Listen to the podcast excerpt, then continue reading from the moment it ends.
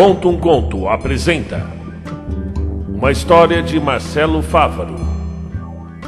A Encruzilhada das Almas. Parte 1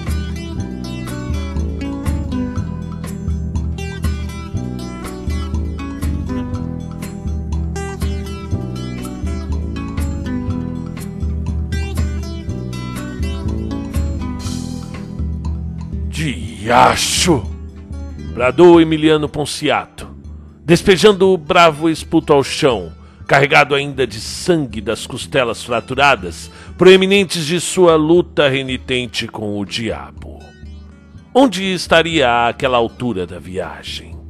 Quem iria saber?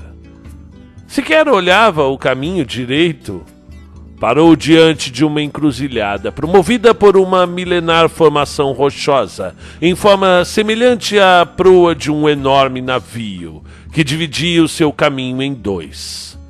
Viagem comprida, dia longo, dia péssimo. O cavalo já vinha bambo. A jornada era de sobrevivência. Caminhara por dias, fugido de morte encomendada por entidades desconhecidas Agora, sujo, ferido de corpo e de alma e de coração, suas partes quebradas faziam um esforço enorme para equilibrar-se na pobre montaria que outrora também tivera dias melhores. Custava crer que, naquele fim de mundo de montanhas, existisse algo ou alguém. O local era de difícil acesso. A última morada já contava com os quatro dias de mato. Umas vinte léguas terrestres, talvez, difícil saber. Desde então, veredas intermináveis, cerrado denso, platôs e uma montanha, uma cadeia montanhosa que já o acompanhava há dois dias como uma serpente guardiã daquela paisagem agourenta. A montanha de face rochosa que vinha deslizando sorrateiramente, formando companhia obrigatória a quem quisesse rumar ao norte, sem deixar, porém, que o viajante a transpassasse. Não havia jeito de perfurá-la. Então Emiliano Ponciato contentou-se em acompanhar a cordilheira, até que enfim deparou-se com a encruzilhada. Caso decidisse à direita, penetraria definitivamente no curso da insigne cordilheira à esquerda, o caminho se perdia na visão do mundo, direcionando o viajante para onde a vista atingia bem mais de vinte léguas de um nada profundo. Era de se ver que, se alguém por lá tivesse passado, o fizera há muitos anos, pois não restara nenhum rastro humano, sequer vestígios de selvagens nativos a, a, própria ideia de caminho que o trouxera até aquela terminação de mundo era apenas uma ilusão, porquanto não havia verdadeiramente caminho algum para o nada. E era essa a realidade de Ponciato. Ele estava no meio do nada. E enquanto olhava ao seu redor, ainda preocupado, seus olhos ardiam em chamas, sua boca gania por água e sua condição física mostrava-se alarmante. Como fora ingênuo diante de tamanha emboscada. Ele que sempre fora ofídio, de olhar adiloso, um homem vivido, acostumado a forcas impostas pela, pelas cercanias traiçoeiras. Deixou-se cair por uma flama em forma de rapariga. E o pior, Ainda repetia o seu nome na mente, murmurando entre os dentes cerrados: Mariana, Mariana. Agora, o homem mais sozinho do universo.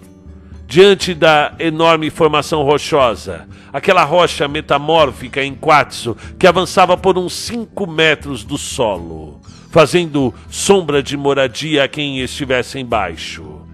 Pedra tal que delimitava a encruzilhada, por assim dizer. Permaneceu por ali, parte pela tontura causada pela constante elevação experimentada nas últimas horas, parte pelos ferimentos. era de se ver ao longe daquele ponto, em frente à pedra monumental. Talvez a vertigem estivesse aliada à pouca guarnição que vinha colecionando no decorrer da corrida fugidia.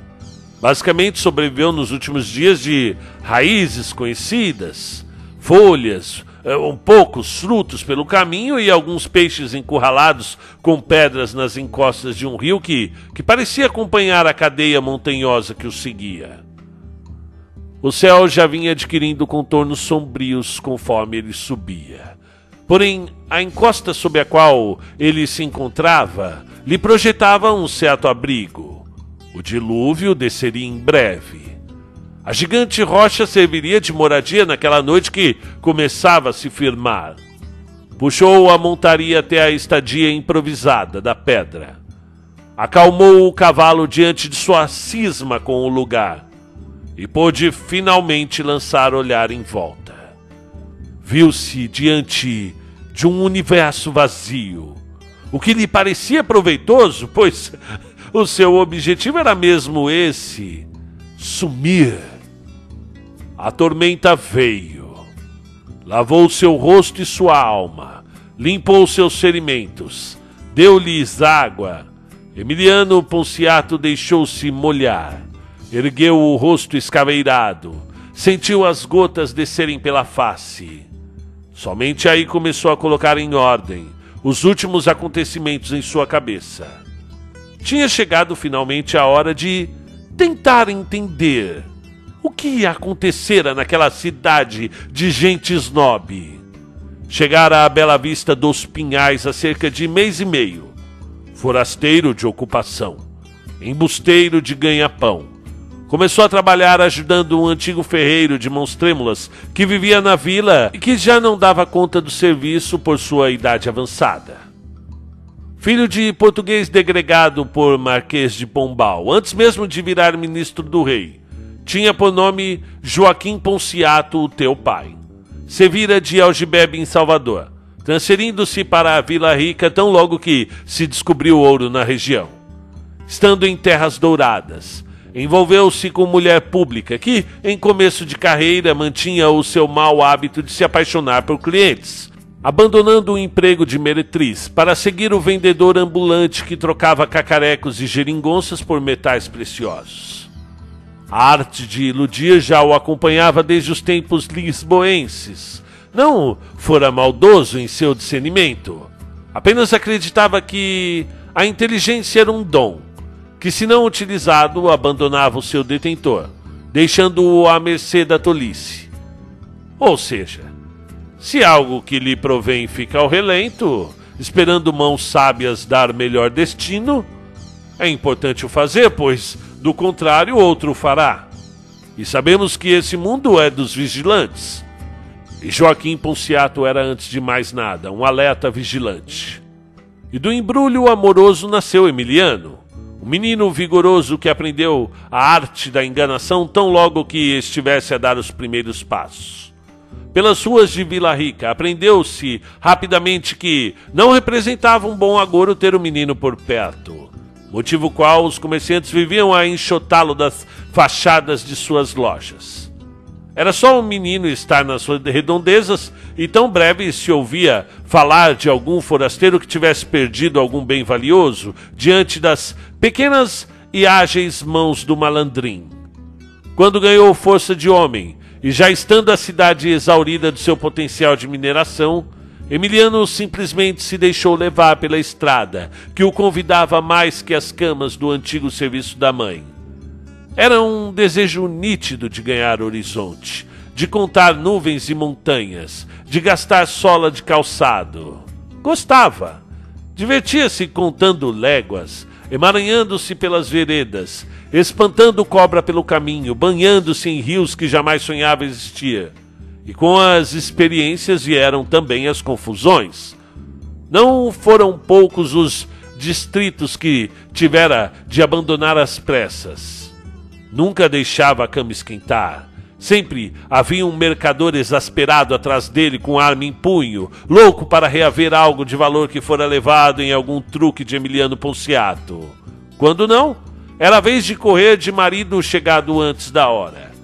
vezes ele sem roupas pela janela.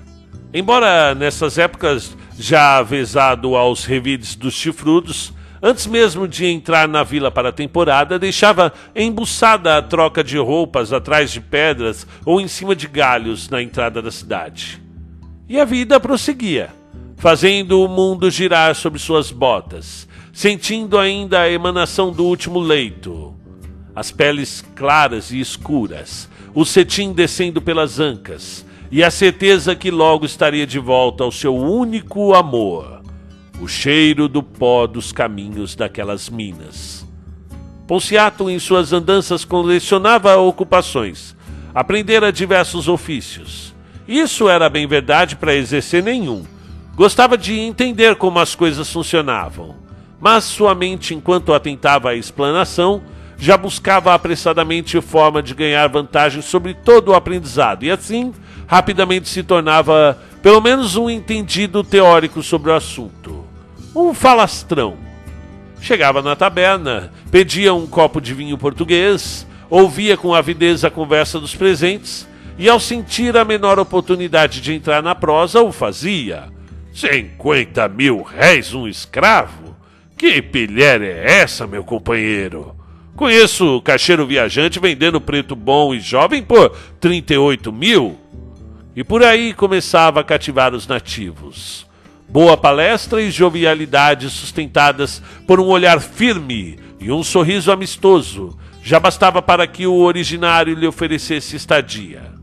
Chegava na humildade, apiava como quem quisesse não dar trabalho e por ali já passava a vista ardilosa Arrematava de olhos a dona do anfitrião, atentava para suas carnes, de modos seus modos e até para as filhas deixava-se gostar.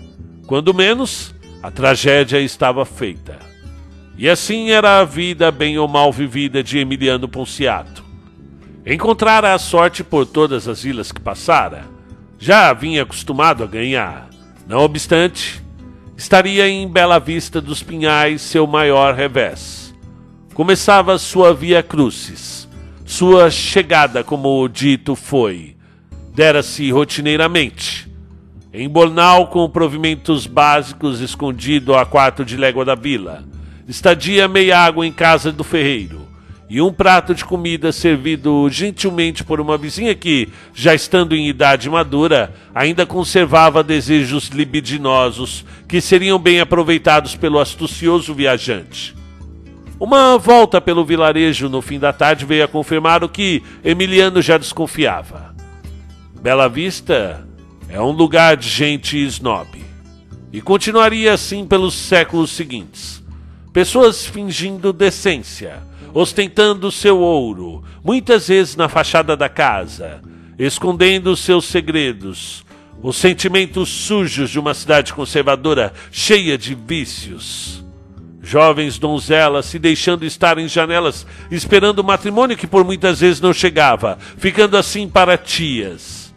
Ponciato se divertia com aquela agonia feminina que vinha chegando conforme os anos, um desalento crescente, uma desesperança que vinha aportando com as rugas.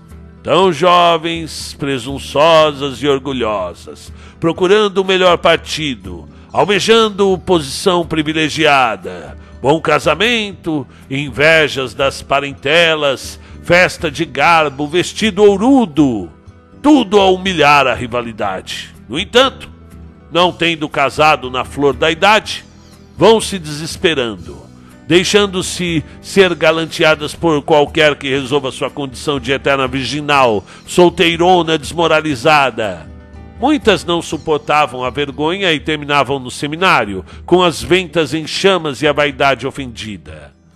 Era nessa hora que o lacaio agia. Emiliano ria-se de tudo isso. Apreciava sentar ao passeio, enrolar fumo de palha e observar o povo nos seus últimos afazeres diários antes de retornarem às suas casas.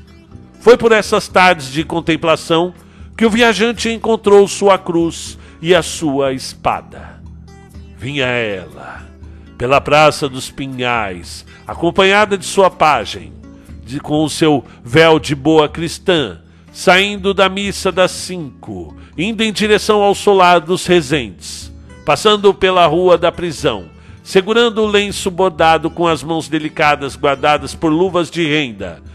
Era a delicadeza mesclada à elegância. Nada disso costumava impressionar Emiliano, embora aquele olhar por baixo do véu, captado com dificuldade pelo desdenhável viajante, já bastara para que o meliante ouvidasse de tudo, tudo, tudo que aprendera sobre o vasto universo fêmeo. Era de se esperar, pois se tratava da mais estupenda mulher vista. Ponciato deu-se de pé, rapidamente para agraciar a bela, ainda que de longe, respeitando o costume, e por se achar desgrenhado naquele momento, com o rosto imundo do, da, da labuta do dia, estivera à praça somente para mascar fumo e apesar de sempre preparado para um gracejo, mas aquilo ali era diferente. Como se dera conta, como se ele se desse conta de toda a sua pequenez insignificante. Vontade grande de pertencer àquele mundo, ou qualquer mundo que pudesse dar leito àquela divindade que atravessava o seu caminho. Voltou à ferraria para saber mais daquela dama com certeza estaria na missa de domingo. Ele precisava de uma roupa, então. O pensamento lhe atravessava com a velocidade de um albatroz em meio ao oceano. Emiliano estaria com certeza sentado à missa.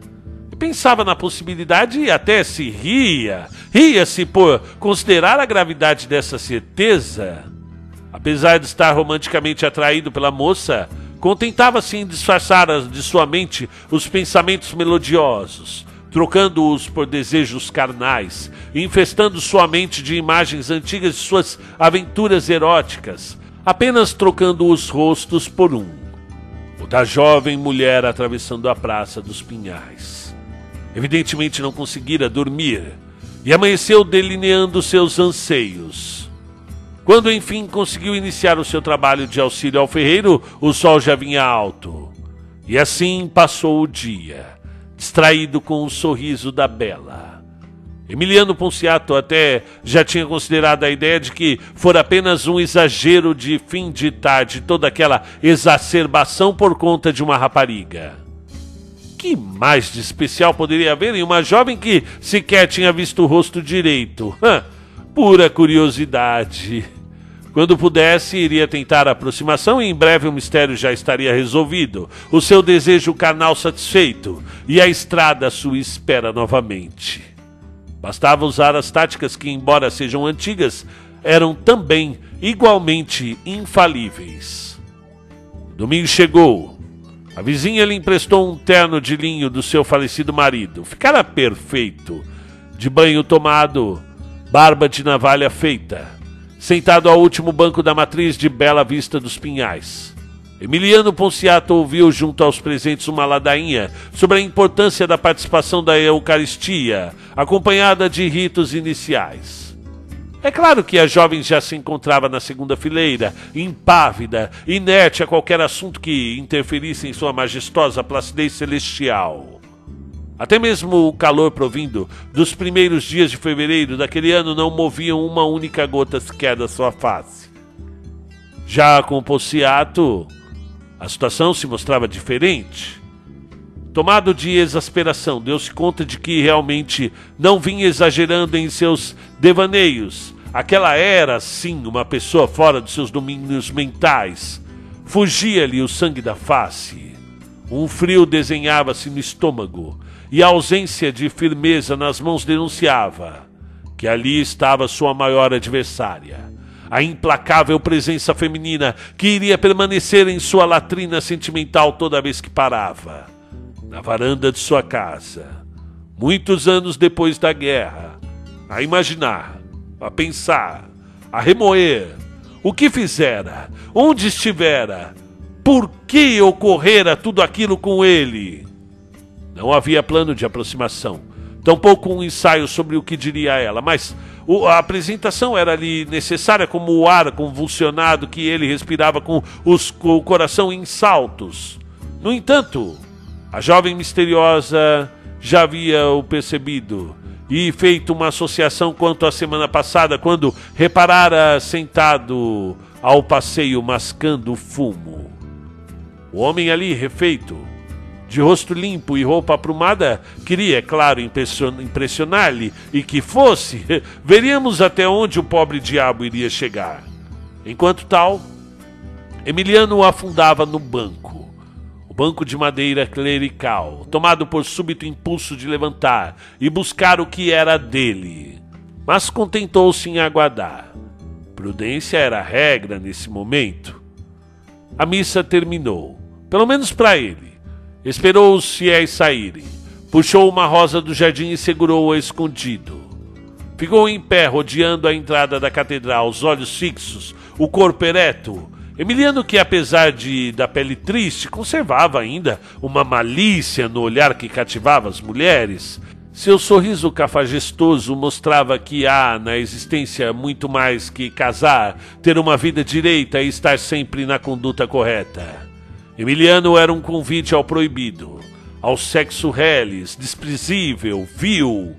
Um homem vigoroso que, mesmo diante de um porre formidável, ainda conseguia segurar a potência que lhe dera fama nos bordéis ao norte de Vila Rica, sendo muitas vezes evitado por meretrizes mais preguiçosas, que preferiam velhinhos cansados a enfrentar o furacão que sempre cheirava o pó da estrada e chegava rasgando roupas e destruindo camas.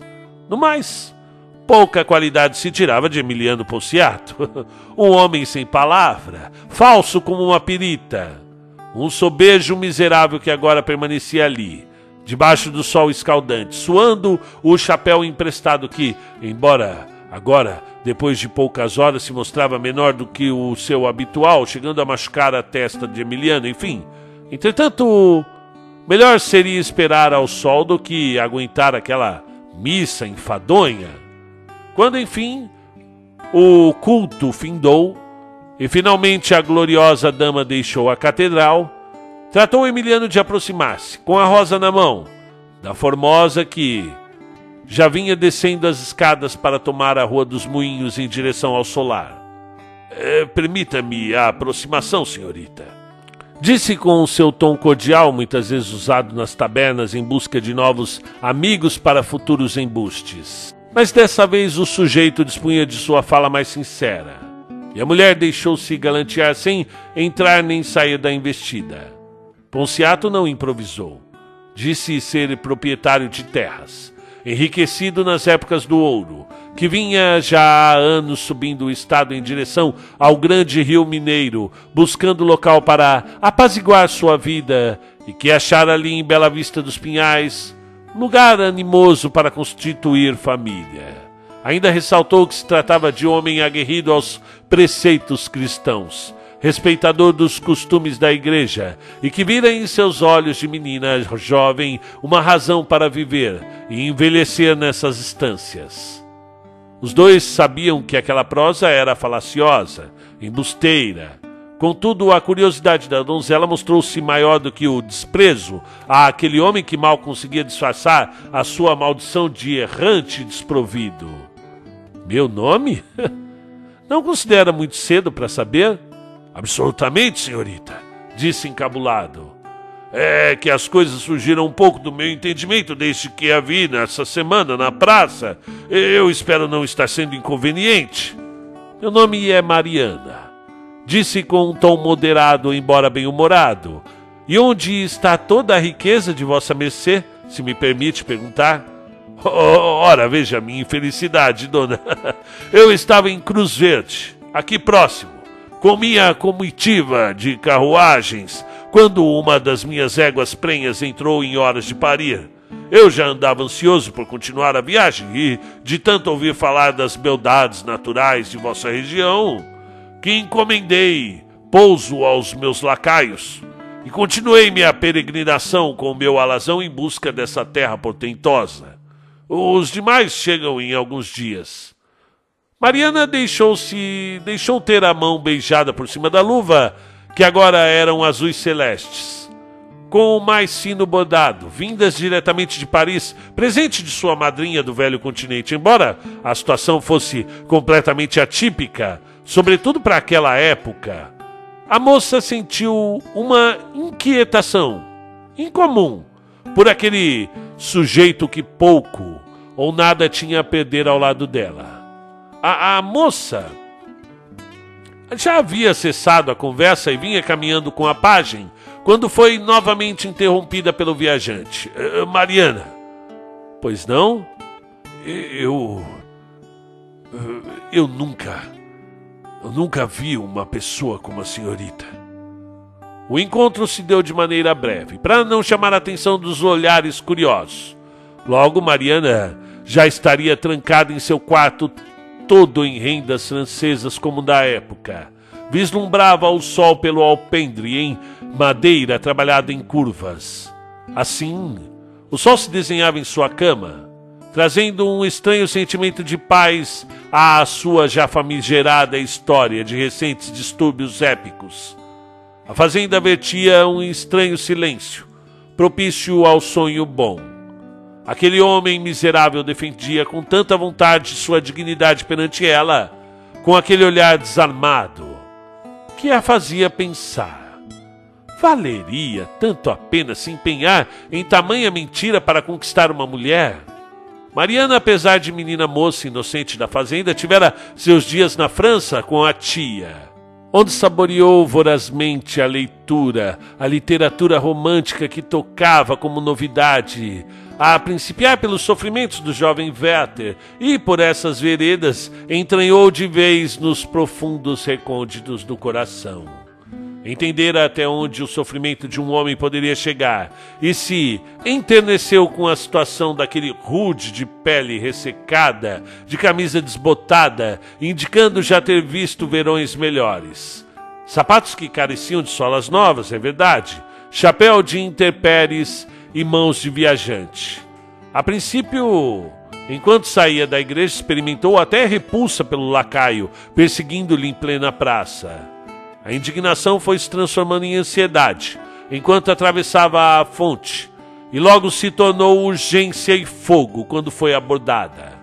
Mariana ainda passaria os próximos dias consumida pela perturbação e terror, suando em febre, devorando novamente seus romances, que nem sequer fazia questão de esconder, haja vista que ninguém na estância dominasse a língua europeia. A cada folha, percebia o forasteiro como um cavaleiro medieval que vinha lhe salvar da terrível maldição. E ela, donzela, aprisionada na torre, torcia pelo fim da tortura, que era viver longe do seu calor. Logo a agitação interior lhe preencheu e a menina perdeu a fome e o apetite, saltando para o abismo da introspecção. Perturbada pelos feitiços do amor, deixou de brincar com as mucamas, ferrou-se no quarto e rogou que Deus acabasse de vez com a sua maldição dos cem dias, para que enfim pudesse viver aquela afeição devastadora. Mal sabia Mariana que sua noite de núpcias seria ao lado de Emiliano Ponciato, sim, mas não da forma que sonhava. Anos centenários atravessariam seu destino antes disso. Emiliano, por sua vez, desceu a rua Andradas até a taberna e por ali ficou. Pediu um trago de cachaça, levantou o copo ao ar e brindou sozinho, murmurando o nome da amada: Mariana, Mariana, nome bom. Floriano, um velho conhecido da cidade, que até então batucava sua bengala no chão de terra batida do bar, tomador de cachaça dos bons, ouviu o nome proferido na mesa ao lado. Olhou para o chão, sorrindo como quem balança a cabeça ao perceber que o mundo gira, mas sempre volta ao mesmo lugar. Tomou a liberdade de travar prosa com o forasteiro. Homem de Deus! Se o nome da rapariga que tu desejas for mesmo Mariana, ou pior, Mariana Rezende, toma cuidado, viu? Olhe sempre para os lados e tenha atento com a sua vida, disse o velho sem chamar muita atenção. Ponciato protestou com o copo parado no ar. Eu já tive muitas vezes com um punhal em meu pescoço, meu velho. Tenho santo forte. Agradecido pela preocupação, mas não carece de atenção, não. Só peço a fineza de me ilustrar essa poranduba melhor. Fim da parte 1. No próximo capítulo, qual é a terrível maldição de Mariana? No canal Conto um Conto A Encruzilhada das Almas.